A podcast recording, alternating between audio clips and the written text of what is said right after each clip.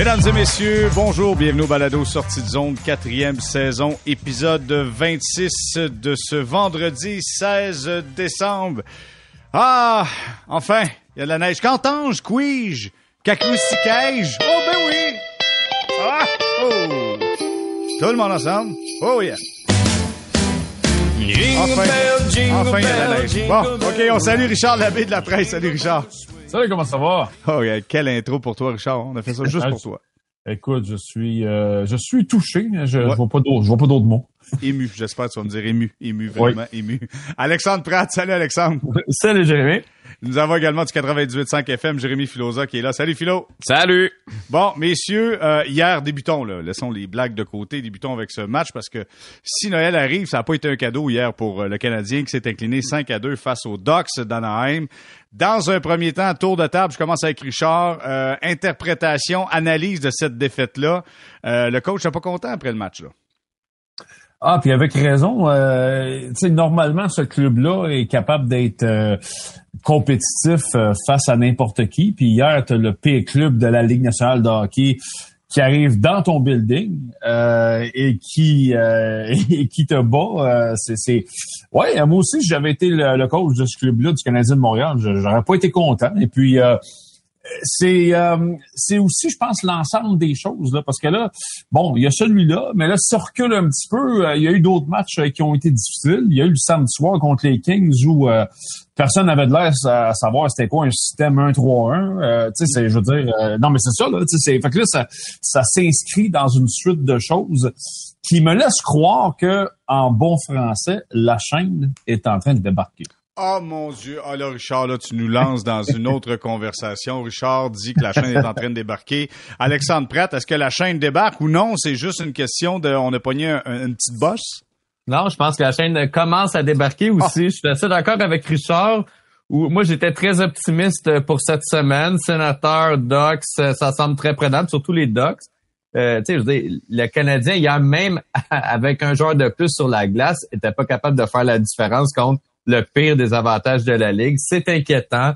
Puis moi, vraiment, je commence à m'inquiéter euh, des troisième et quatrième trios qui sont à un niveau d'improductivité absolument phénoménal. Euh, il se passe rien, mais rien, mais rien. Puis ce sont pas nécessairement des jeunes, ce sont des vétérans. C'est les gars que tu rêves d'échanger à la fin de l'année pour renforcer euh, ton, avenir, tes espoirs. Euh, ces gars-là, honnêtement, ils, ils rapporteront pas ce qu'on pensait qu'ils étaient pour rapporter au début de la saison. Et, euh, et, c'est inquiétant en fait de voir tant de vétérans ben, s'effondrer. Il n'y a pas de mots. Là. Quand tu n'as pas de but dans la saison puis qu'on est rendu à Noël, euh, c'est un effondrement. Là. Mm.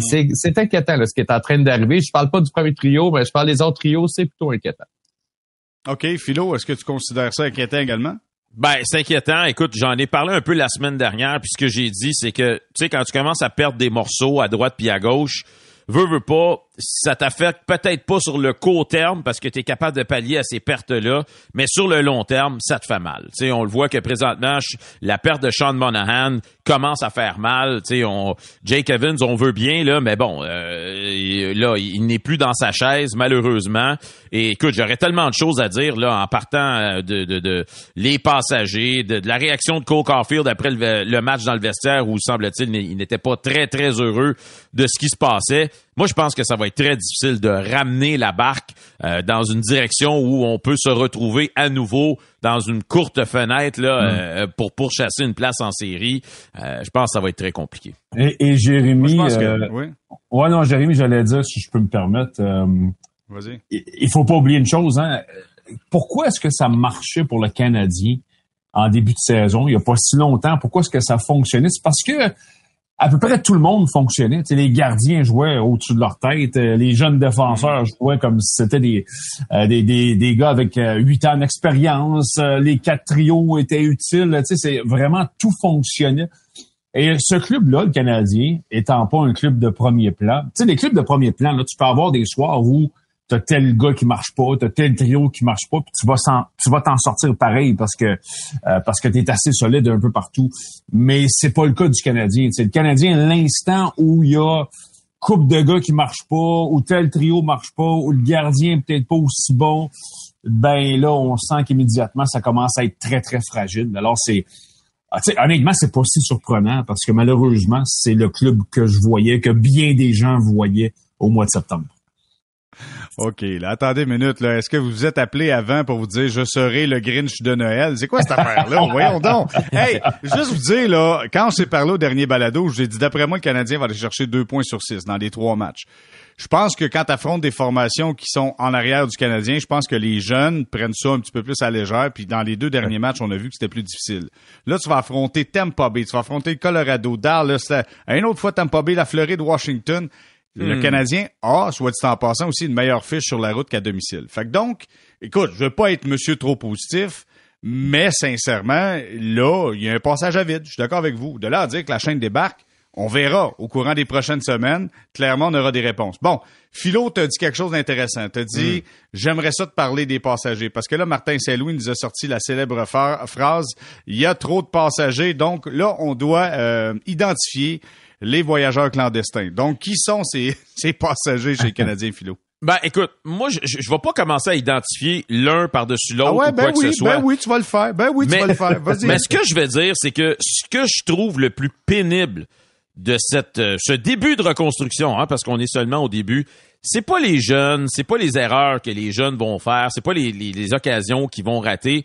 Moi, c'est la, c'est la fin du dernier régime. Tu sais, c'est ceux qui sont là, qui savent, qui sont juste là en attendant, puis que ça s'en vient vers la fin. Tabarouette que je commence à trouver ça long. J'ai, tu sais, qui? qui, Philo? Mais regarde, je veux dire, on, on, va donner l'exemple de Dadonov. Là. je veux dire, dans un club normal là, de la Ligue nationale qui se respecte, là, ce gars-là, il est dans les estrades ou il est pas là. on rappelle quelqu'un des mm. ligues mineures, puis je comprends qu'il y a un gros salaire, puis je comprends que c'est difficile à manier au niveau de la masse salariale. Puis je comprends aussi qu'à Laval, c'est pas comme si on a deux, trois gars qui attendent euh, juste ça, de l'opportunité de monter en haut puis de nous donner un coup de pouce. Mais tu sais, je veux dire, tant qu'à reconstruire, passons à un autre appel, euh, je garde un, tassez ce gars-là, rappelez quelqu'un d'en bas, donnez-y une chance, parce que c'est ça qui est le plus pénible, je trouve. OK. Alexandre, toi, es-tu prêt à nommer des noms? Des ben passagers clandestins? je suis payé pour ça. Vas-y, on écoute. Non, ben, je veux dire, honnêtement, euh, je sais, il parlait du match d'hier spécifiquement. Euh, hier, il y a plusieurs joueurs qui ont connu un mauvais match. Là. Euh, je pense, euh, Juraj Slavkovski, c'était pas un de ses bons matchs de l'année. D'ailleurs, à la fin de la partie, il a presque pas joué. Mais tu sais, de façon plus générale, puis je trouve que Slavkovski joue bien dernièrement, fait que je lancerai pas la pierre, là. Puis il, est, jeune. Mm-hmm. Mais euh, il y en a là, qui vraiment sont improductifs. Écoutez, au mois de décembre, là, Johan Armia, là, aucun but, moins 4. Tu sais, à un moment donné, il va falloir qu'il se passe quelque chose. Il y a beaucoup de joueurs. Tu sais, Rem Petlik, présentement, à quoi il sert dans ah, l'équipe? C'est difficile. Honnêtement, Petlik, c'est difficile. Non, mais tant qu'à ça, je vous amène Anthony Richard, fait quelque chose, amène un gars, tu sais, qui vient qui vient des, des ligues mineures, Jake Evans. Je sais qu'il y en a qui l'aiment beaucoup, là, mais moi, je commence à être un petit peu désespéré de d'aucune production offensive. Clairement, il parlait pas d'Evans hier. Je tiens à dire, là, il a fait jouer beaucoup, beaucoup Evans à la fin de la partie, ce qui est plutôt bon signe. Mm. Mais tu regardez les gars qui commencent à disparaître un petit peu de l'avantage numérique aussi. C'est quand même des indices des joueurs. Donc, il commence euh, à cette année, euh, Martin Saint-Louis, là, mais clairement, je veux dire, Yoel Armia doit être quelque part dans la niche là-dedans. Ouais, mais tu sais, au moins, les, je sais que j'ai de l'air du gars positif, mais tu sais, Armia, c'est, il irait juste à mettre dedans, là. Je veux dire, les, les chances sont là, là. écoute, il y en a des possibilités, il y a met pas dedans. Pourquoi? Ben oui, mais le but, le but au hockey, le but au hockey. Ça met dedans! Ben oui, je veux dire, ou de l'empêcher de, de, la rentrer de l'autre bord, tu sais. Là, il se passe juste rien présentement avec lui. Mm. Tu sais, honnêtement, c'est c'est très décevant. J'essaie de voir des points positifs dans le match d'hier. De façon générale, je trouve que Kovacevic s'en sort bien, mais on est rendu là un petit peu. Là. Donc, mm. Drew était correct hier à part sa passe molle. Mais, on va y revenir. on va y revenir des, des, points positifs. J'ai encore un peu de lynchage à faire avec euh, avec notre ami Richard, qui doit avoir quelques noms à nous sortir, là, comme quoi euh, ce sont des des passagers clandestins chez les Canadiens. Ouais, mais là, tout, le monde a sorti les plus euh, les, noms les plus, les plus flagrants. Ouais, c'est ça, c'est sûr que on il n'y a pas vraiment de façon de défendre euh, tous les gars qui viennent d'être nommés. Euh, écoute, moi, je te rajouterais peut-être un autre nom, puis tu sais, il y, a, quand même huit buts, mais Josh Anderson, pour moi, il y a des séquences où il disparaît complètement. Euh, tu sais, je, je sais pas, tu sais, je, je, le regarde sa taille, son style de jeu à ses habiletés, c'est un potentiel, ce gars-là, là, de, j'ai le goût de te dire 35 buts, là, tu va, va te parker en avant du net à 5 contre 4, euh, va faire dévier des rondelles, va, va sauter sur des retours. Euh, tu sais, ce que je ce que je trouve difficile avec lui, c'est sa tendance à disparaître. C'est c'est ça que je comprends pas parce qu'il est censé être complètement le, le, contraire de ça. Il est censé être le gars que tu vois euh, à chaque match, le gars d'énergie, euh, le gars imposant, tu sais ce qu'on appelle en anglais un power forward, là, il est censé être ça.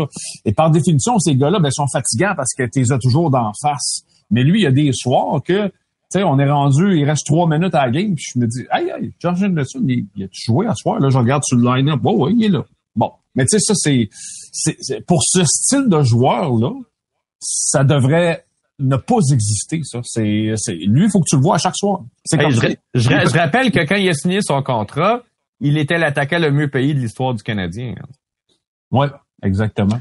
Quand même. Quand même, t'as raison. Mais écoute, si on le levait à Columbus de cette façon-là, c'est peut-être pour ça qu'on l'a échangé. Le Canadien espérait peut-être. Le problème de constance chez plusieurs athlètes, euh, c'est ça l'enjeu principal souvent. Mais euh, clairement, non, t'as raison. Josh Anderson non plus, euh, pas pas un méga match, malgré qu'au courant des dernières rencontres, a trouvé le moyen d'amener un peu de contribution. Ouais, il y avait trois, il y avait trois buts là dans les. il, y a eu, il a marqué contre Calgary en début de semaine entre autres là. Oui, définitivement. Euh, Est-ce que ça vous dérangerait-tu, les boys, qu'on on va voir euh, du côté qui est positif? Parce que tu as un certain Carfield qui en a mis deux dedans encore hier. C'est la bougie d'allumage offensivement. Et on a trouvé le moyen, Philo, de marquer un avantage numérique. Fini cette séquence. On était quoi, 0 en 23, je pense? Oui, mais moi, je vais être un petit peu rabat-joie, là, encore une fois, malheureusement. Surpris. non, mais je, suis super content pour Carfield, puis c'est vrai que ça va bien. Malcolm. Que... Malcolm. Malcolm, excuse. Mais écoute, à un moment donné, il faut ramener les choses à ce qu'elles sont. Et je suis bien content qu'il ait marqué un but hier. Encore une fois, c'était le même type de but, puis j'ai été surpris que les Ducks l'accordent, ce but-là. Je présume qu'une autre équipe de la Ligue nationale probablement ne l'aurait pas fait, mais juste comme ça, là. Je suis sorti des notes, là. L'avantage numérique du Canadien cette année, 32e dans la Ligue nationale. L'année passée, 31e. Mhm. L'année d'avant, 18e. L'année d'avant, 22e. L'année d'avant, 30e. Moyenne de 27e rang. Il y a notre ami euh, Marco D'Amico, là, du site Montréal Hockey Now, qui a fait un calcul. Depuis 2018, le Canadien de Montréal, c'est le pire pourcentage d'efficacité dans la LNH en avantage numérique, 15,2% depuis 2018. Ça date pas d'hier, ce problème-là. Tu sais, on parle ici, là, de la franchise de hockey la plus historique de l'histoire de ce sport-là. On a le pire avantage numérique depuis 2018. Y a-t-il quelqu'un, tabarouette, qui est capable de trouver une solution pour qu'on puisse marquer un petit peu plus souvent en avantage numérique. Mais Jérémy, sais-tu pourquoi? Là? Parce que c'est important la, date que tu viens de donner. Euh, et est-ce que tu te souviens, ça concorde avec quoi? Ben, j'ai une bonne idée, là, mais euh, le, départ de, de Markov, est-ce que c'est ça? Ben, c'est ça. Markov est parti. Et là, soudainement, qui, qui t'a, là, présentement, même maintenant, là, euh, je pense que peut-être Goulet éventuellement va être ce gars-là, mais, mais qui tu peux mettre comme défenseur à la ligne bleue, surtout à 5 contre 4, qui va être capable de repérer la palette qui a personne dessus. Là. Drouin, Drouin, passe bien à rondelle. Drouin passe bien à rondelle. Moi, je pense qu'il fait une bonne job, honnêtement. passe bien à rondelle, mais n'est pas un défenseur par définition. Et ça fait en sorte que des fois, Jonathan Drouin jongle un peu avec la rondelle, l'échappe, tombe l'autre bord de la ligne bleue. Tu sais, c'est, bon, on essaye des choses. Puis regarde, c'est un bon passeur. C'est pas idéal. Non, exactement. Ben, exactement. Puis on le met là parce que, on le met là parce que, bon, ben, c'est la meilleure solution qu'on a présentement sous la main. Mais tu sais, le 2018, pour moi, il est, énorme. Puis là, je te dis pas, là... Euh, euh c'est pas une question de remplacer Markov, ça fait mm. longtemps qu'il est parti. De toute façon, c'est juste de remplacer quelqu'un, de trouver quelqu'un que tu peux mettre dans ce rôle-là. Et euh, je sais pas si le Canadien en a un. Tu sais, moi, je, pense que Goulet a ce potentiel-là, mais c'est dur à dire, là. OK. Euh, Alexandre, tu voulais rajouter quelque chose? Je t'entends maugréer. Ben, tu sais, Drouin peut être la solution sur une des deux unités. Le problème, c'est que tu as deux unités en avantage numérique. Puis la dernière minute, il se passe juste rien. Sérieux, là, dès que Caulfield et Suzuki sont poussés à la glace, là, c'est mort. Je veux dire, il se passe rien. Hier, même Saint-Louis, euh, on lui a demandé après le match, là, euh, pourquoi on a vu des choses, là, parce qu'on a vu Drouin, tout ça? Il dit, j'essaie des affaires. sais, à un moment donné, j'en suis là. Mais tu sais, la vérité, c'est que présentement, tu as six défenseurs, puis Wideman était supposé être capable de jouer en avantage numérique. ils l'ont fait jouer légèrement hier, au début du match une fois, puis après ça, euh, comme quelques secondes. Mais tu sais, c'était supposé être la solution en avantage numérique avec Matheson au début de l'année. Là, je comprends que Matheson n'est pas là. Puis en effet, je pense qu'il va devenir le corps arrière. Mais moi, que Drouin joue à la pointe sur un des deux avantages numériques, c'est correct. Mais là, là, la deuxième avantage numérique, en fait, est à l'image de tout ce qui n'est pas le premier trio cette année, il manque en anglais de secondary scoring dans cette équipe-là. Mais, mais guys, ça apparaît sur l'avantage numérique. Tu sais, dans une année là, où on est supposé reconstruire, là, tu sais, puis on, on, dit que bon, même hier, Martin Saint-Louis l'a répété que l'objectif c'était ultime, c'était pas nécessairement de gagner tout le temps et tout ça. Si on pense que Goulet a ce potentiel-là, ben tabarouette de tabarouette, mettons-le, puis on va vivre avec ses erreurs. Au moins, il va apprendre, il va s'améliorer. Non, mais c'est les gars, est-ce est qu'on est les six attaquants là, tu sais, quand tu retires le gardien là, c'est-tu vraiment une situation idéale? Non, non, non, mais t'es, t'es, obligé, t'es obligé de faire ça parce que c'est ça que t'as.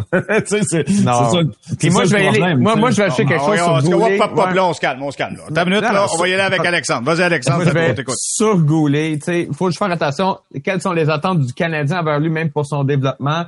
sais, peut-être que le Canadien veut pas que Goulet s'évalue lui-même sur euh, sa production euh, offensive ou même sa production d'avantage numérique je crois que le type de joueur qu'il va en faire, c'est un joueur complet, tu sais, et pas quelqu'un qui, tu sais, là, soudainement, tu as beaucoup de temps en avantage numérique. Il l'emploie aussi en désavantage. Souvent, faut pas oublier ça. Mm. Donc, et je pense qu'ils veulent vraiment y aller progressivement. En fait, je suis convaincu qu'ils veulent y aller progressivement avec Goulet, puis pas lui envoyer le message de genre, t'es notre corps arrière euh, sur l'avantage numérique parce que je pense pas que c'est les plans nécessairement du Canadien à moyen terme. OK, là les gars, vous êtes partis en vrille. Là, là je vous écoute. Là. Mon Dieu, vous êtes en forme aujourd'hui. Tu sais, là, Goulet, là, c'est parce qu'il joue beaucoup. Fait qu'à un moment donné, tu peux pas jouer beaucoup partout, tout le temps, quand tu es si jeune que ça, que c'est ta première année dans la Ligue nationale.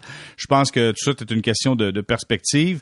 Et euh, pour ce qui est des six attaquants ou des cinq attaquants d'avantage numérique, je suis pas un fan non plus. Mais sincèrement, on y va avec comment on est capable d'avoir des gars capables de bien passer la rondelle. Pourtant, Jack passe bien la rondelle. Wineman a bien passé la rondelle récemment. Mais là, on essaie des choses, évidemment, puis on veut aller se créer une certaine production offensive.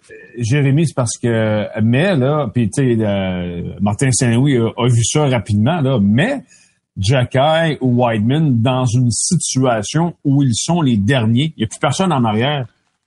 Tu serais-tu confortable? Bien longtemps, toi, là? Ben écoute, Jack oui, sans problème. Puis Wideman, s'il se fait prendre, ça peut pas être pire que, que toutes les fois Hoffman peut se faire prendre, tous les fois que Dadonov tente de jouer au défenseur, que c'est, c'est vraiment pas fructueux comme situation. Je, je pense juste sincèrement, c'est quoi? Là, présentement, il y a un genre de mouvement de panique de faut marquer des buts. Tu sais, faut marquer des buts, puis faut marquer des buts. Là, je pense qu'il faut revenir à une certaine base qui est jouons du bon hockey, arrêtons de tricher, parce que là, tout le monde voit Caulfield, Suzuki se diriger en avant puis aller marquer des buts. Là, tout le monde veut marquer, puis l'anxiété offensive embarque. Là, on se calme le pompon, puis on commence à jouer au hockey, puis on, je pense qu'on est capable d'avoir ben un club compétitif une fois de temps en temps. Mais là, écoute, c'est le festival du hockey dans la rue. Là. Ouais, mais ça, ça vient, ça, Jérémy, avec les résultats que tu as vus. C'est parce que, puis moi, je suis un peu d'accord avec ça aussi. Là, tu sais, le Canadien a lui-même faussé les données un peu cette saison parce que à, l'occasion, on les voyait aller, puis je, regarde, je, vais même lever la main euh, pour déclarer coupable. On, est, on a été nombreux à dire Oh, c'est une équipe maintenant qui a une identité offensive parce que certains soirs, on avait l'impression que c'était ça. Euh, alors que quand tu regardes dans la formation, c'est sûr, là, froidement, là, si tu prends euh, la formation là, euh, sur ton écran d'ordinateur ou petite feuille de papier que tu fais imprimer, peu importe, là, puis là, tu regardes les noms, là, c'est dur de dire Ah oui, le Canadien, c'est un club à tendance offensive. Parce que tu sais, enlève les deux noms que tu as nommés, là. Euh, il n'y a pas beaucoup de, de, de, joueurs qui sont. Ben, il y en ben a, mais tu sais, c'est pas un club qui, qui, est comme ça. Donc, je pense que c'est les, les, les, performances du club qui, qui, qui ont fait en sorte qu'on s'est peut-être un petit peu emporté. On a peut-être donné à ce club-là une identité qui n'était peut-être pas la sienne. Et je pense que Martin Saint-Louis jongle beaucoup avec ça. Là. Euh, puis euh, si le Canadien doit redevenir un club plate puis gagner des games de 2-1, c'est peut-être ça que ça non, mais c'est pas non mais c'était pas le point que j'amenais. Non, mais c'est pas le point que j'amène du tout. Ce que je veux dire c'est qu'à un moment donné, il faut arrêter de vouloir tirer sa plante pour qu'elle pousse plus vite. Laissons les choses arriver tranquillement. Laissons, en fait, resserre ton jeu parce que là, il y a des gars qui trichent sur la glace. Là. Écoutez, là, Dadonov, là, ça n'a aucun bon sens. Là. Il est rendu à deuxième rouge. Euh, sais ça, c'est la petite ligne début, ça. C'est encore plus loin. Fait que imaginez-vous, écoute, ça, ça devient un peu pathétique toute cette situation-là. Fait qu'à partir de là, faut juste se calmer. Il y a une séquence de matchs sur la route. Il y aura de gros défis qui s'en viennent pour euh, le Canadien. Mais clairement, il faudra peut-être resserrer un peu les jeux. Messieurs, on va s'arrêter quelques instants, faire une pause. Puis euh, Philo t'a fait allusion à ça. Après le match, mm. en anglais, euh, Martin Saint-Louis a dit, tu sais, nous sommes peut-être un peu en avance sur notre plan présentement, mais c'est pas la victoire à tout prix. On se mettra pas à, mettre du monde sur le banc puis la mm. victoire à tout prix. L'objectif, c'est d'apprendre à gagner. Là, je veux qu'on parle de ça. J'ai hâte d'avoir votre côté positif là-dedans. Comment Comment vous allez trouver que Martin Saint-Louis a raison? On s'arrête quelques instants, restez là. On est de retour au balado sortie de zone, quatrième saison, 26e euh, épisode avec Richard Labbé qui est là, Alexandre Pratt, nous avons une collègue Jérémy Filosa. Je vais débuter avec toi, Philo, parce que tu en parlais tantôt euh, après le match d'hier, après cette défaite de 5 à 2 du Canadien contre les Dogs Anaheim. Mm-hmm. Martin Saint-Louis, dans sa portion anglaise, a parlé justement de qu'est-ce que qu'est-ce que l'équipe produit présentement. Tu sais, il dit on est peut-être un petit peu à l'avance sur notre mm-hmm. en avance sur notre plan, mais c'est pas la victoire à tout prix. Notre objectif, c'est faut apprendre à gagner. Comment tu vois ça? Comment tu vois cette perception-là de Martin Saint-Louis? Ben écoute, je pense que c'est la, la bonne perception des choses, c'est la bonne façon de faire les choses. C'est sûr que là, cette année, étant donné que le club, pendant les deux premiers mois de l'année, s'est tenu parmi les équipes qui semblaient vouloir se battre pour une place en série, ben on, on, on a un petit peu de difficulté avec ça parce que c'est c'est dans notre ADN. Euh, pour ceux qui ont à peu près mon âge, qui ont grandi avec le Canadien, euh, je veux dire, le Canadien visait toujours de faire les séries. Euh, on espérait bien sûr gagner une Coupe Stanley. Là, on est là, on est tout prêt. Et là, c'est à l'organisation de dire, c'est quoi la priorité numéro un? Est-ce que c'est de faire les séries cette année euh, ou est-ce que on prend des décisions pour s'assurer qu'on bâtit correctement, que les gars apprennent correctement, même s'ils font des erreurs, même si ça nous coûte des matchs cette année, c'est pas grave. Ce qui est important, c'est qu'ils prennent cette expérience-là et qu'on soit une bonne équipe pendant longtemps à partir de, par exemple, dans deux ou dans trois années. Mais c'est plus facile à dire qu'à faire parce que veut, veut pas, quand tu es un entraîneur-chef, tu t'embarques dans le quotidien. Tu es dans le quotidien de ton équipe, puis veux, veux pas, tu veux gagner des matchs. Donc, c'est, de garder cet équilibre-là qui doit vraiment pas être évident.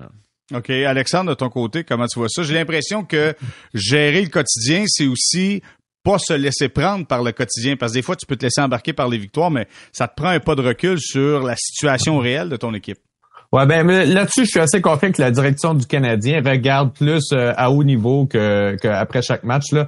au début de la saison, ils ont dit que la priorité, c'était de développer les jeunes. Ils n'en ont pas dévié. Puis on avait dit dès le début de la saison, un des enjeux, ça va être de garder les vétérans motivés parce que quand tu dis que ton but, c'est de développer les jeunes, ben t'en laisses quand même pas mal de côté dans tes priorités. Puis, ben, platement, c'est exactement ce qui est en train d'arriver. Quand ils disent qu'ils sont en avance sur leur plan, euh, ça aussi, je crois que c'est une bonne lecture de la situation. Euh, les, ils sont, c'est, pas les jeunes qui présentement plombent le club. Là. Si on regarde les, les quatre jeunes défenseurs, je vais inclure, inclure Kovacevic euh, là-dedans. si on regarde Caulfield, si on regarde Suzuki, même Slavkovski, il y a beaucoup, sinon presque juste du positif de ces joueurs-là. Là.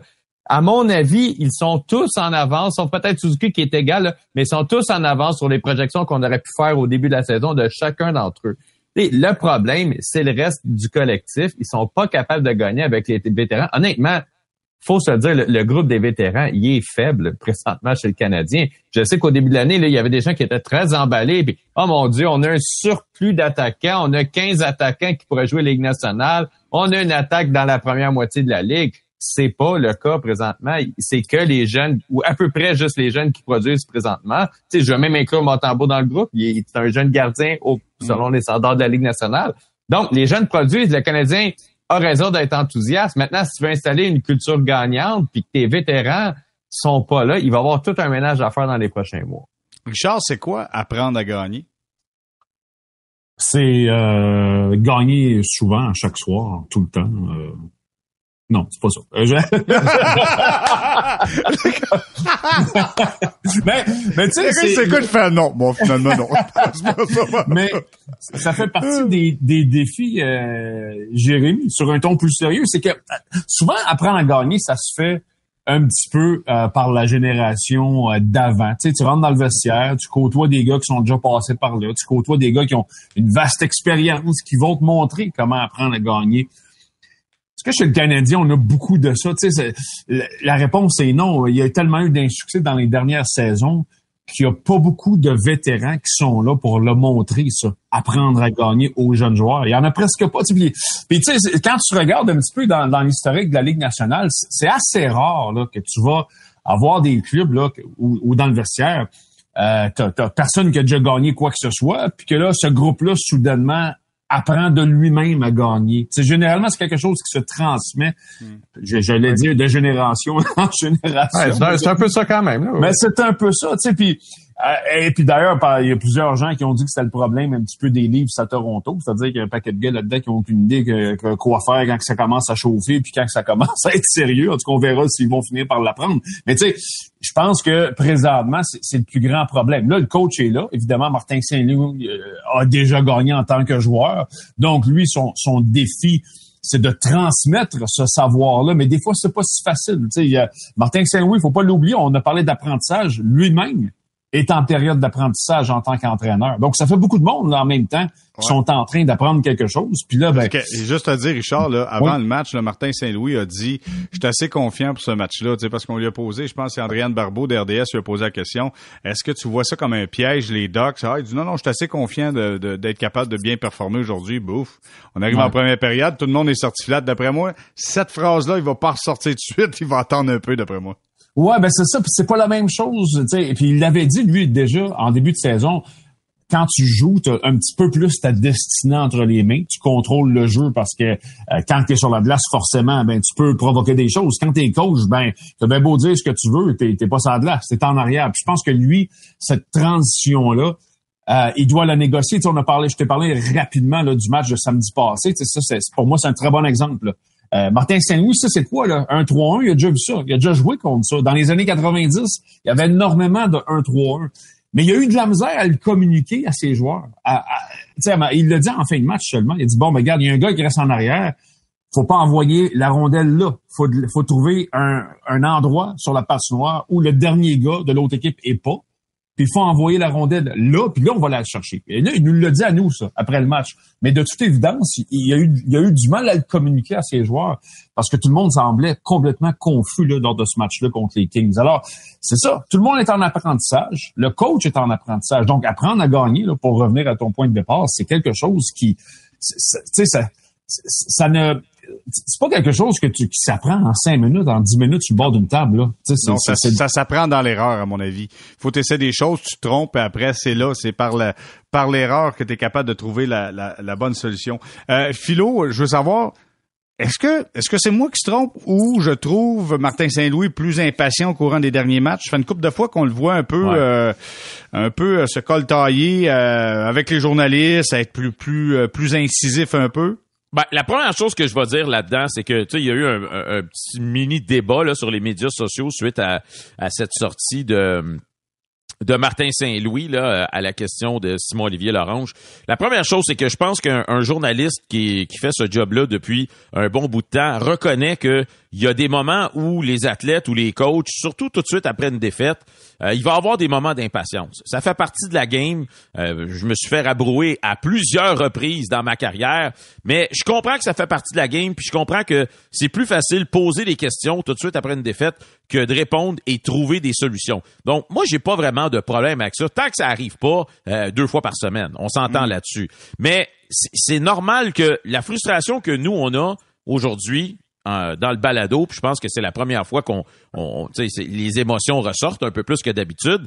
Ben, Martin Saint-Louis multiplie ça par 10 parce que c'est lui l'entraîneur de cette équipe-là. Donc, ça fait un peu partie de, de tout ça, mais la, la, la longue période là qu'on va, qu'on va traverser vers la reconstruction là, euh, il y a des hauts et il y a des bas. Et, et peut-être que d'ici la fin de l'année, il va y avoir plusieurs bas, où les bas vont être plus longs que ce qu'on on, anticipait, euh, étant donné le début de saison. Donc, c'est des growing pains qui appellent ça en anglais. Hmm. Et euh, tu sais, moi au début, honnêtement, lorsque Martin Saint-Louis a été embauché, je me posais des questions, j'avais des réticences parce que Martin c'était pas le gars qui aimait le plus faire des entrevues quand il était joueur. D'ailleurs, il nous donnait du fil à retordre à ce niveau-là. Mais je le trouve franchement et honnêtement euh, disponible normalement. Il prend son temps, il explique.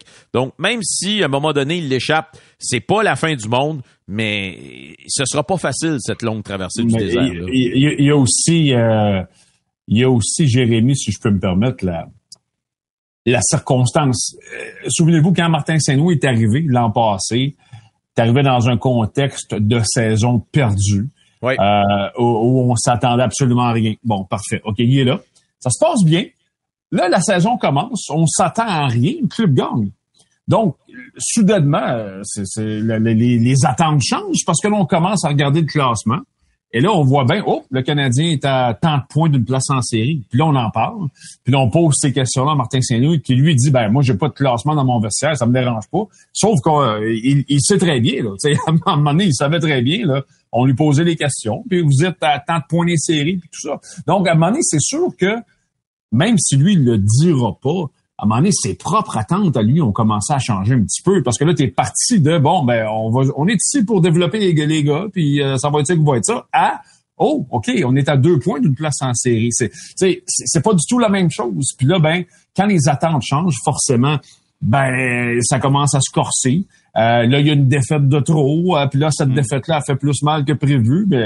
Je pense que c'est tout ça. Là. C'est un peu un, vraiment le paysage qui a, qui a changé. Et quand vous voyez ça, ben, c'est, tout ceci explique cela. Et voilà, là, on est à 5 points chez les Canadiens, à 5 points euh, du meilleur deuxième présentement dans l'Est, détenu par les Islanders de New York avec un total de 35. Le Canadien a 30 points. Mais je pense que le reste du calendrier va définir bien des choses. Là, Vous avez Tampa Bay, Arizona, Colorado, Dallas, Tampa Bay, Floride, Washington d'ici le 31.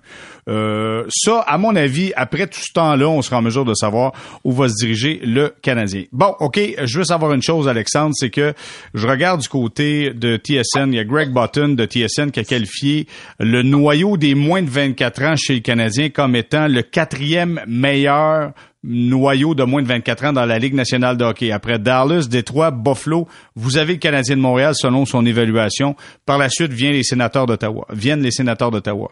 Selon toi, est-ce que ça veut dire, quand tu quand évalues que ton noyau des moins de 24 ans est quatrième meilleur à travers la Ligue nationale de hockey, que ça sera gage de succès pour les prochaines années? Ben, tu le souhaites. Est-ce que c'est gage de succès? Euh, en fait, ça peut l'être, mais ça va être sur le long terme. Quand je parle du long terme, là, je parle de vraiment plusieurs saisons, pas l'année prochaine. Quand on regarde les équipes qui ont du succès depuis 5 euh, ans, 10 ans, euh, elles sont souvent séparées en trois, en deux ou trois groupes.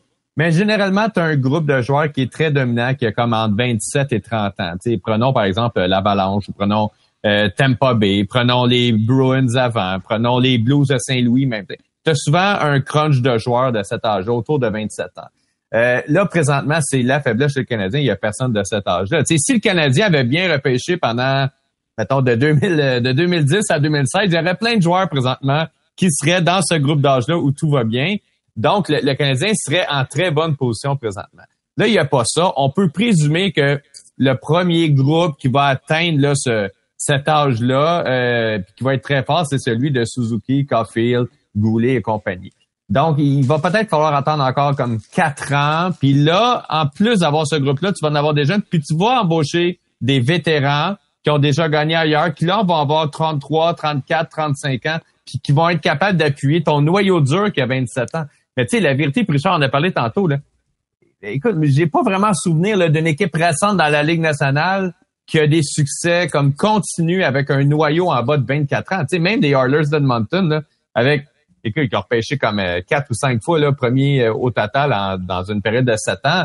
ils n'ont pas fait les séries même avec ce noyau-là. Ils l'ont fait, je pense, une fois. Donc, euh, il va falloir attendre que les joueurs des U24 du Canadien aient autour de 27-28 ans, puis qu'autour d'eux, on va construire.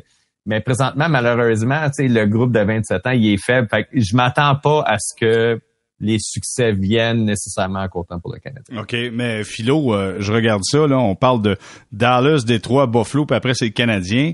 Hmm. Buffalo, l'impression, fait cinq ans qu'ils nous disent qu'il y a du talent, du jeune talent. C'est supposé, ça marche jamais à Buffalo, là. Greg Button, c'est-tu le même qui avait dit qu'il y a une coupe d'années que le Canadien ne gagnera pas une game contre les Leafs en playoff? Ou, euh, Exactement lui, oui. OK, c'est bon. Euh, non, mais écoute, euh, moi, je suis persuadé qu'on s'en va dans la bonne direction avec les jeunes que l'on a. je pense que le Canadien a tout présentement. Peut-être mis à part un gardien du futur où qu'on est on est convaincu que ce gars-là va faire un bon bout de chemin avec l'équipe. Mais pour le reste, je pense que le groupe de jeunes qu'on a, il est extrêmement intéressant. Puis les gars même surpassent nos attentes au moment où on se parle. Est-ce que ça va? Est-ce que c'est gage de succès? Tu sais, je sais pas. Tu sais, je pense aux Sharks euh, des années 2000 euh, euh, que tout le monde s'attendait à ce qu'ils gagnent une Coupe Stanley. Et est-ce qu'on peut dire que cette équipe-là a eu du succès sur le long terme? Je, peux, je pense qu'on peut dire que oui. Ils ont été ah extrêmement compétitifs, se sont rendus en finale de la Coupe. Ils l'ont pas gagné la Coupe. Parce que à chaque année, tu sais pas ce qui va arriver. T'as beau être la meilleure équipe, mais tu peux te faire sortir très tôt. Donc, comme j'ai dit tout à l'heure, moi mon problème c'est vraiment pas avec les jeunes puis le temps que ça va prendre pour les développer. C'est avec ceux qui sont là puis on sait que c'est sur le point d'achever puis c'est ça, ça tourne en rond puis euh, on a hâte que ça finisse mais ça va être long longtemps, ça va être euh, des du 2 puis du 3 ans dans dans certains cas des gars qui ont des contrats sur le long terme qu'on pourra pas se départir malheureusement.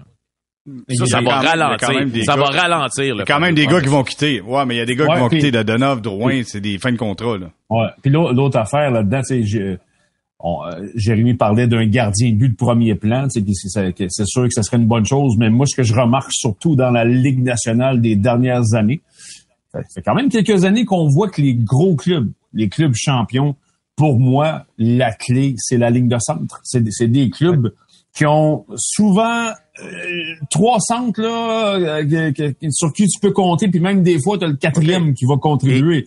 Et, c'est pour ça que le, dossier de Sean Monahan est tellement euh, important. il faut... OK, mais là, Là, là, vous amenez d'autres choses. Je, trouve ça intéressant. Là. Ce que tu amènes, Richard, c'est intéressant. Il y a un gars qui s'appelle Beau Harvat avec les Canucks de Vancouver qui sera joueur autonome à la fin de la saison. Est-ce que ça, ça peut être une cible intéressante ou on attend Pierre-Luc Dubois? Si ça marche, on est capable. Mais il reste encore une autre saison Pierre-Luc Dubois avec les Jets. Comment vous voyez ça, Richard? Comment tu vois ça? Est-ce que le Canadien doit se diriger dans le dossier Beau Harvat, dire ça me prend ce joueur-là absolument? Ben, OK, la, la, façon que tu vas répondre à ça en tant que dirigeant, c'est que tu vas regarder tout ce que tu as là, dans, dans, dans, ton, euh, dans ton organisation. OK, êtes-vous capable de me dire que vous voyez dans l'organisation du Canadien de Montréal deux centres qui sont capables de débarquer ici là, dans un avenir rapproché puis qui peuvent être des contributeurs importants? Owen Beck, oui. Ça, d'après moi, va être centre 3 ou 4. Va commencer comme ça, ça c'est sûr, selon moi. Ouais. Dans un avenir rapproché, j'ai dit là. Pas, pas dans trois ans. Là. Ouais, ouais, ouais, ouais, ouais, ouais. De rapprocher, là. Peut-être, euh, peut-être, euh, écoute, euh, deux, ans, peut-être. Voyons, il, il, serait dans l'alignement si ce centre-là existait, là. Ouais, mais c'est ça parce que pour moi, ce que tu viens de dire, c'est parce que là, on parle beaucoup évidemment de, de, tu sais, vous venez de parler des Oilers et des Sabres. Euh, dans le cas de ces deux clubs-là, surtout dans le cas des Oilers, parce qu'au McDavid, tu entends un peu l'horloge là, qui fait tic-toc, tic-toc, là, parce que le, le temps commence à passer. Tu ne dis pas que McDavid il, est fini l'année prochaine, c'est pas ça, mais il faut, faut qu'à un moment donné, là, faut que, faut que tu sois capable de faire quelque chose avec ce joueur-là. Ben, euh, dans le cas du Canadien, tu as, deux joueurs, tu as Suzuki et tu as Caulfield autour desquels tu, tu veux bâtir quelque chose. Bon, OK, mais il faut pas que ça soit dans cinq ans, dans quatre ans. Il faut que ça soit là relativement dans un avenir rapproché parce que tu veux avoir ces gars-là dans la fleur de l'âge et tu veux avoir ces gars-là capables de contribuer, tu sais, comme Alexandre disait tantôt, à un âge assez, euh, assez jeune encore. Alors, c'est pour ça que tu sais, moi, je pense que présentement, dans l'organisation du Canadien, on n'en a pas vraiment de, de, de centre capable de débarquer dans un avenir rapproché. Alors, pour répondre à ta question, ben oui, s'il y en a un qui se présente sur le marché, euh, comme Horvat, par exemple, puis qu'on juge que ça peut faire une différence, euh, moi j'embarque. C'est sûr que oui. Euh, faut ouais, puis il faut que tu gagnes. Il faut, faut que tu sois, faut que tu décides de gagner éventuellement. Mais Euh, ouais. Ben, ben moi, je ouais, pense le, que- monde du chiale. Vous avez de l'air des chefs. Ouais, non, hey.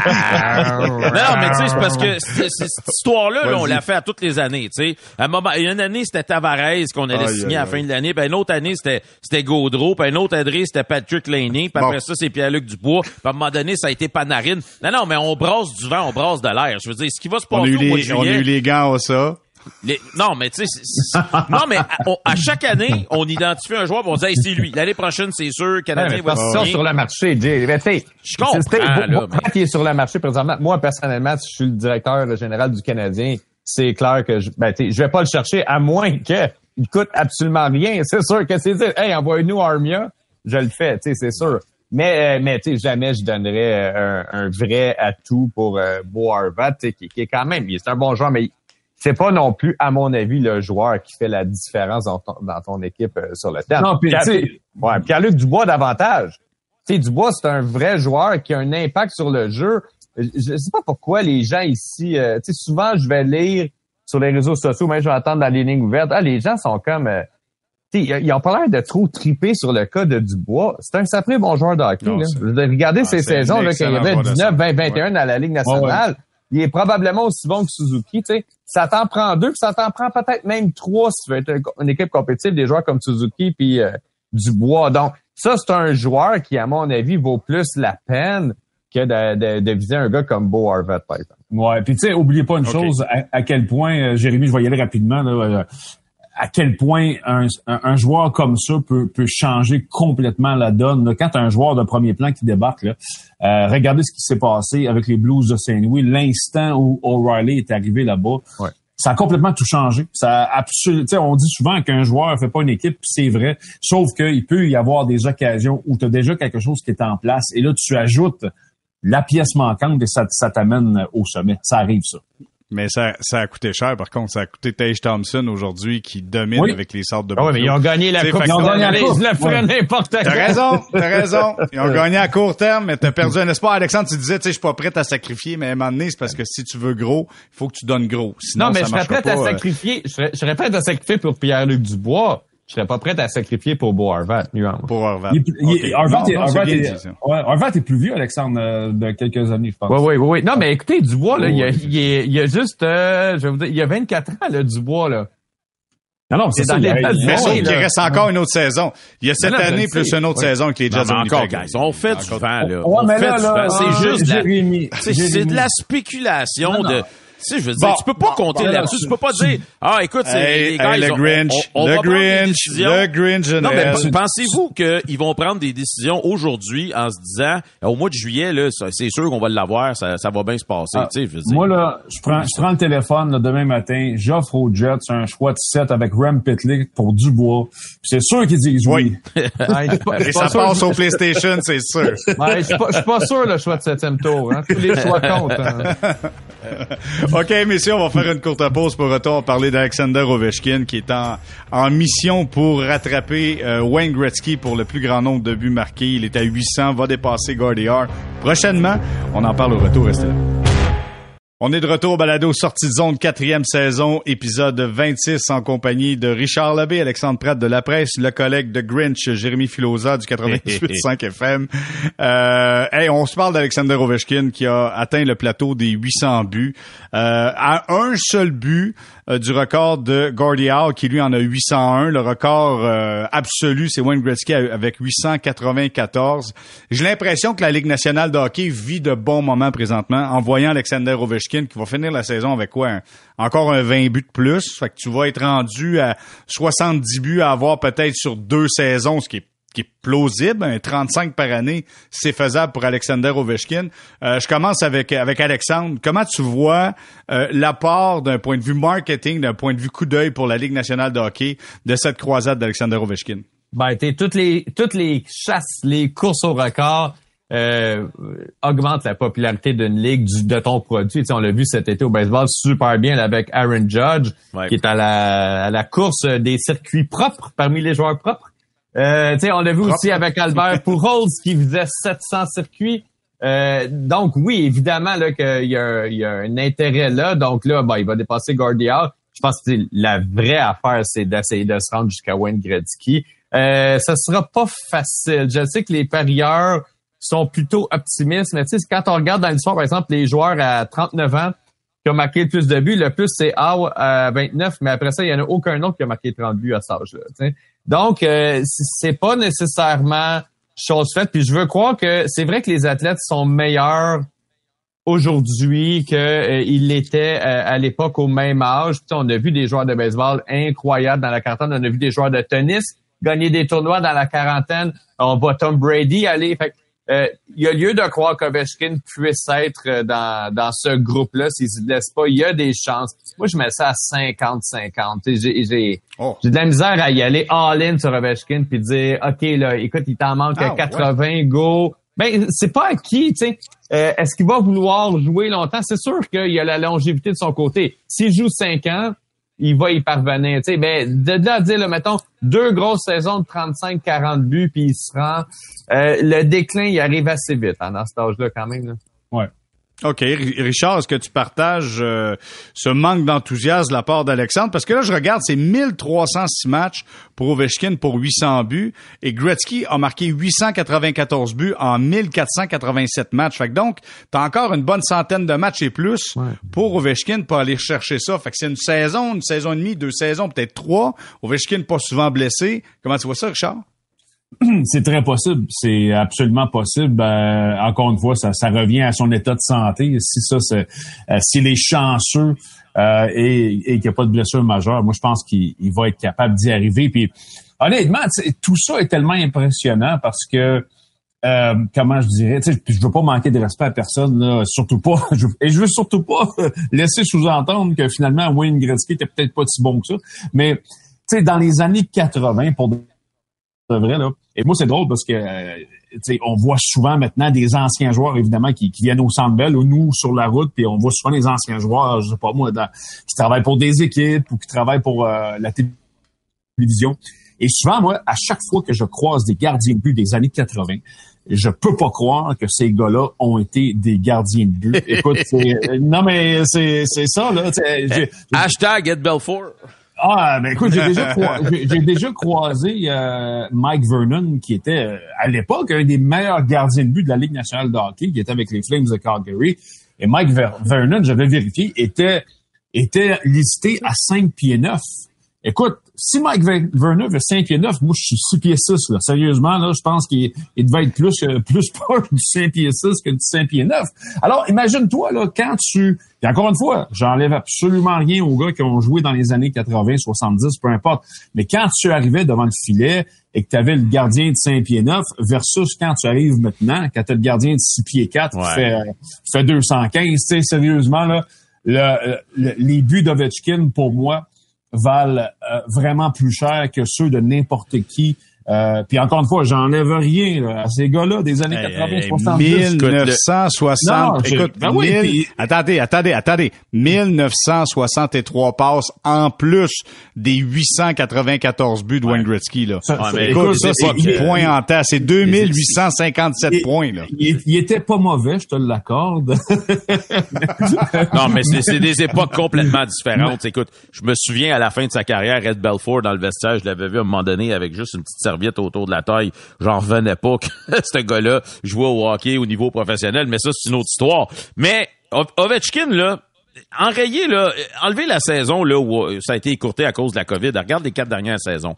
50 buts, 48 buts, 51 buts, 49 buts. Je veux dire, il est pas du tout euh, sur une pente descendante. Puis même s'il l'était, ce gars-là, c'est un surhumain. Euh, oui, ça va descendre, ça va commencer à décliner, ça va commencer à péricliter, mais tu sais, il, va, il, va, il va descendre à 40, il va descendre à 30. Avant qu'il se rende à zéro, là, on est encore très loin. Puis je peux vous dire une chose, Alex Ovechkin, ce record-là, il veut le fracasser. Puis moi, ce qui m'impressionne, c'est sa constance. Dans la Ligue nationale, la chose la plus difficile c'est de marquer des buts, on le dit tout le temps, mais la chose la plus, la difficile à faire ensuite, c'est d'être constant dans nos performances. Lui, c'est comme une horloge. Ça a pas de bon sens comment il tombe pas dans des léthargies. Jamais, jamais, jamais. Et il est jamais blessé en plus. Ce gars-là, s'il est pas considéré comme le meilleur joueur de l'histoire de la Ligue nationale, je sais qu'il y en a qui vont dire, ouais, mais Mike Bossy puis Mario, Mario euh, Lemieux avaient des meilleurs ratios buts versus le nombre de matchs joués. Mais si ces gars-là avaient joué aussi longtemps qu'Ovechkin, probablement que ça aurait commencé aussi à baisser ces statistiques-là, cette hmm. moyenne-là. Mais, mais, Philo, qu'est-ce qu'il fait? Qu'est-ce qu'il fait, Philo, euh, Ovechkin? La seule affaire qu'il fait tout le temps quand il se pas, qu'est-ce qu'il fait? Shoot, Shoot the puck! Écoute, je me souviens, l'entrevue de l'année que j'ai faite avec Ovechkin, euh, cette année-là, juste pour répéter l'anecdote, je pense qu'il menait par 13 buts euh, au chapitre des, euh, des francs-tireurs de la Ligue nationale. je dis, c'est quoi ton secret? Il me dit, I shoot the puck. Je dis, oui, mais quand ça marche pas, tu fais quoi? I shoot the puck more. C'est la même affaire que Mike Bossy disait dans les années 80 et 90. C'est ça qu'il disait. Fait que prends ces deux gars-là, là, petite note dans le vestiaire, Martin Saint-Louis, mets ça au tableau, shoot the puck. Puis quand tu scores pas, shoot the puck more. Ouais. That's it. Le, problème avec ça, euh, Philo, c'est que tu vas bien dire tant que tu voudras à Yoel Armia de lancer à puck, il y en a dans les estrades à chaque fois. mais mais, mais tu sais, pour revenir à Veskin, en fait, s'il n'y avait pas eu le lockout, s'il n'y avait pas eu la COVID, il serait déjà pas mal proche ben du record, hein? Ben oui. Honnêtement, ah il, y en a raté des matchs à cause de ça. Mais tu sais, juste revenir sur le déclin des joueurs, c'est quand même quelque chose qui est réel. L'année prochaine, il va avoir 38 ans, Ovechkin, là, dans toute l'histoire de la Ligue nationale, là, il y a juste 18 gars qui ont marqué 20 buts à 38 ans. Là. Fait que, tu sais, j'ai mm. absolument confiance qu'il va être dans ce groupe-là. Mm. Mais ça existe quand même, malheureusement. Même les meilleurs déclinent un jour. Ouais, mais tu sais, c'est l'ours de Sibérie. Ce gars-là est plus fort que tout. Fait que j'ai hâte de voir ce que ça va faire. Bon, messieurs, Gary Bettman ne veut pas ouvrir la porte, avoir plus de formation en série de fin de saison. Trouve que le fait d'avoir des, des puissances qui s'affrontent au premier tour, trouve que c'est les meilleures séries, en fait, les séries les plus excitantes, tout sport confondu en Amérique du Nord. Êtes-vous en faveur de ça, vous? Ben non, vous êtes prêt à avoir plus de clubs qui rentrent en série de fin de saison? Euh, je commence avec toi, Alexandre. Ben, moi, moi, je suis pour plus de clubs euh, en série. Euh, j'ai beaucoup aimé ce que le baseball majeur a commencé à faire depuis quelques années, où plus de clubs euh, ont une chance, ne serait-ce que dans un seul match éliminatoire au début ou dans des séries de trois. ça, l'important, c'est, à mon avis, que le plus grand nombre de marchés possibles puissent goûter aux séries éliminatoires. C'est bon pour le développement de la ligue et du sport. C'est juste un, point là, mais mettons en 1986, là, quand le Canadien a gagné la coupe, 16 des 21 clubs participaient aux séries. C'est presque 75% de la Ligue. Aujourd'hui, c'est 50% de la Ligue. Mm. Je pense franchement, puis sauf erreur, là, la Ligue nationale, peut-être avec la NFL, c'est la Ligue en tout cas dans les plus bas ratios. Euh, euh, donc pour moi, euh, j'aurais honnêtement aucune difficulté à ce que ce ratio-là passe à 60, 65% Puis on va dire, ça va diluer la saison régulière. sais, soyons francs, une des principales raisons pour laquelle la saison régulière est si longue, parce que ça fait beaucoup d'argent pour la télédiffusion. Là. Mais je vois pas mm. comment même les joueurs pourraient être contre l'ajout de parties qui comptent. Il fait une saison de 78 matchs, puis ajoute euh, quatre matchs éliminatoires au début avec plus de clubs. Honnêtement, tout le monde gagne là-dedans. Je vois aucun perdant dans une situation comme ça. Richard, de ton côté, comment tu vois ça? Je veux juste préciser, Alexandre, qu'il y a un excellent livre qui a été écrit sur la Coupe Stanley de 86 avec le Canadien. T'as raison. Je vous en reparlerai éventuellement. Toujours disponible dans les bonnes librairies de votre quartier. je, vais lire, je vais lire aussitôt que j'ai terminé le livre sur les masques de gardiens de but. oui, tu y vas dans l'ordre, au moins, c'est bon. Ben oui. Mais, je suis d'accord avec Alexandre, puis euh, c'est drôle que tu parles de ça, Alexandre, le, le 16 sur 21, parce que je me souviens de cette époque-là, à quel point c'était excitant, parce que tu pouvais avoir des équipes sais, mettons qu'il y avait des saisons, comme le Canadien, justement, en 86, tu sais, qu'il y avait une saison tout à fait ordinaire, puis là, monnaie, il y a une poussée vers la fin, puis là, tu faufiles en série, puis là, ça part, tu te mets à gagner. Tu sais, c'est, c'est excitant, ces moments-là, puis je pense que présentement, on les a pas, ces moments-là, parce que, mm. l'année passée, là, le dernier club qui a rentré en série dans l'Est, 100 points. Tu sais, sérieux, là. ça veut dire que les clubs en bas de 100 points, ils sont pas rentrés, là. C'est quelque chose, là. Tu, tu peux avoir une bonne saison de 96 points puis tu rentres pas. Ouais. Tu sais, alors, moi, je trouve que ce bout-là, effectivement, euh, doit être changé. D'ailleurs, euh, on a commencé tranquillement à réfléchir au moins au calendrier pas d'allure, que euh, j'ai vu ça passer cette semaine. Non, enfin, on va se pencher là-dessus parce que regardez, là, les rivalités sont mortes partout. Le Canadien affronte les Blues pour la première fois de l'année le 24 janvier. Ça, ça a aucun bon sens. Ben, je pense que ça, c'est un premier pas. Puis après ça, on va probablement se, se revirer de bord un petit peu puis regarder le tableau des séries. Parce que, tu sais, même là, euh, le format actuel, il y a des partisans, là. Tu le partisan moyen, des fois, là. On comprend pas comment ça marche. Exactement. Ben oui, on m'envoie des courriels au mois, au mois d'avril, au mois de mars. Comment ça que là, eux autres sont pas dedans, puis eux autres sont dedans? tu sais, c'est quand là que c'est rendu de même, là, que ton partisan moyen est même pas capable de comprendre comment que ça rentre, euh, c'est comment que ça marche, c'est parce que tu as probablement un problème. Tu sais, à la limite, ramène un contre 8, deux contre 7, comme tu l'avais dans les années 2000. Mais oui, je pense que tout ça doit changer, puis Absolument. Rajouter des clubs en série, c'est ça qui ravive l'intérêt de tout le monde. OK. Toi, Philo? Ouais, très d'accord avec euh, les gars. Euh, premièrement, les rivalités, on vient de le mentionner, très difficile. Tu sais, on peut pas, on peut pas dire que il y a des soirs où il y a une équipe qui rentre au Centre Bell, puis on anticipe peut-être encore Toronto, puis même là. Euh, moi, je suis d'accord avec l'idée de rajouter peut-être une série 2 de 3 entre le huitième et la neuvième place, par exemple. tu sais, d'habitude, la série, la, saison finit un samedi, les séries commencent le jeudi. Tu sais, il y aurait, y aurait une petite fenêtre là pour jouer un 2 de 3. Puis, tu sais, c'est ça. Faut trouver un moyen de récompenser les équipes qui ont connu des bonnes saisons régulières. tu finis premier de ta division, mettons, euh, t'es Toronto, puis tu pognes Tampa au premier tour. Je veux dire, c'est quoi la récompense là-dedans? Puis on perd des bonnes équipes. Ben, pour les partisans du Canadien, c'est une grande récompense. Ben non, mais c'est pas ça qu'on veut, là. Tu sais, je veux dire, c'est pas... Euh, on, on, veut pas que ces équipes-là de cette qualité-là soient euh, s'affrontent au premier tour des séries. Ramenons ça à 1-8. Donnons à, une neuvième équipe une possibilité peut-être de rentrer avec une petite série de 3 mais il faut ajouter un petit quelque chose parce que.